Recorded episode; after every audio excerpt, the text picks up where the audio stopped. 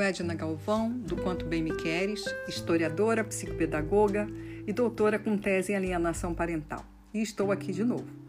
O podcast desta semana é para você, mas é também para uma amiga que mora no sul do Brasil e lá vive com um filho.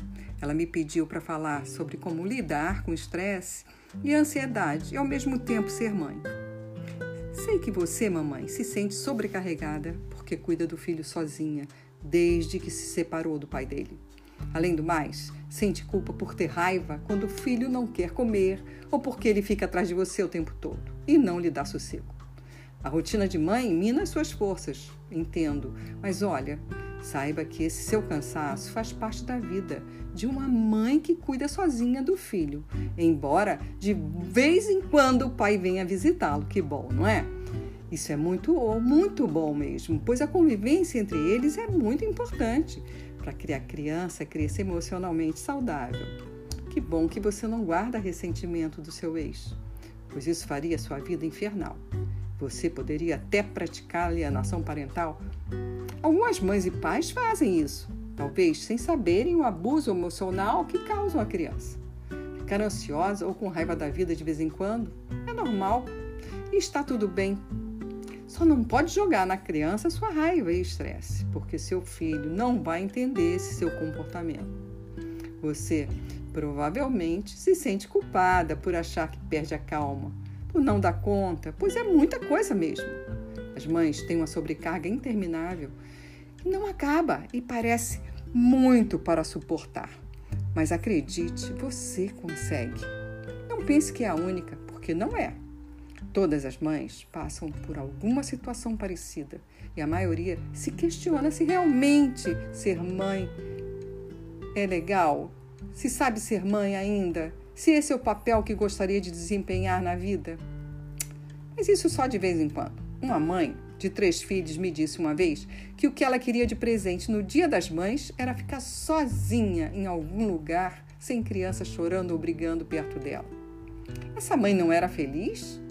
Sim, claro que ela, ela era feliz, mas gostaria de ter um tempo para ela, só isso.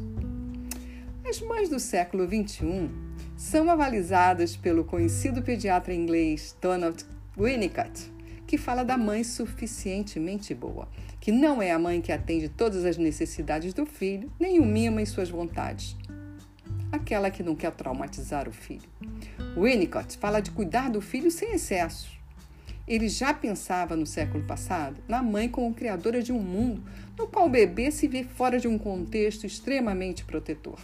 Inclusive, ele sugere que o bebê tenha um objeto transicional, sabe? Um coelhinho, um paninho, algo que vai auxiliá-lo em seus momentos de frustração, pela não presença justamente de quem? Da mãe.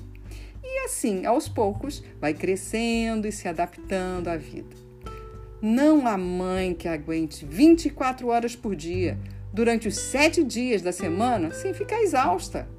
Então, não se sinta culpada.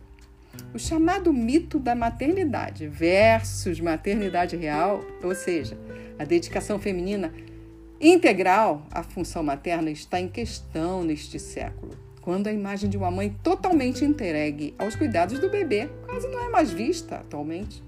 E o padrão Amélia, então? Esse já caiu em desuso. Sei que nesse momento de pandemia tudo ficou mais difícil, mas ainda assim é provável que você tenha alguém de confiança, talvez uma vizinha, a quem possa pedir ajuda. Então peça. Certamente seu filho não vai querer uma mãe irritada. Tire uns 30, 40 minutinhos para aliviar a tensão e recarregar as baterias. Jogar fora a conversa com as amigas, chamada de vídeo, é uma boa ideia. Tome um bom banho, medite, escute uma música relaxante, feche os olhos e viaje nas asas da imaginação. Faça uma máscara facial. Depois, abrace seu filho fortemente e com um carinho muito especial.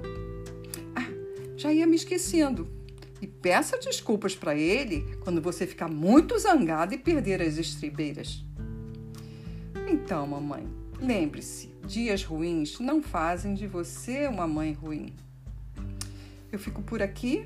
Se você gostou, compartilhe. Visite o meu site alienacão.com. Muito obrigada. Fique com Deus.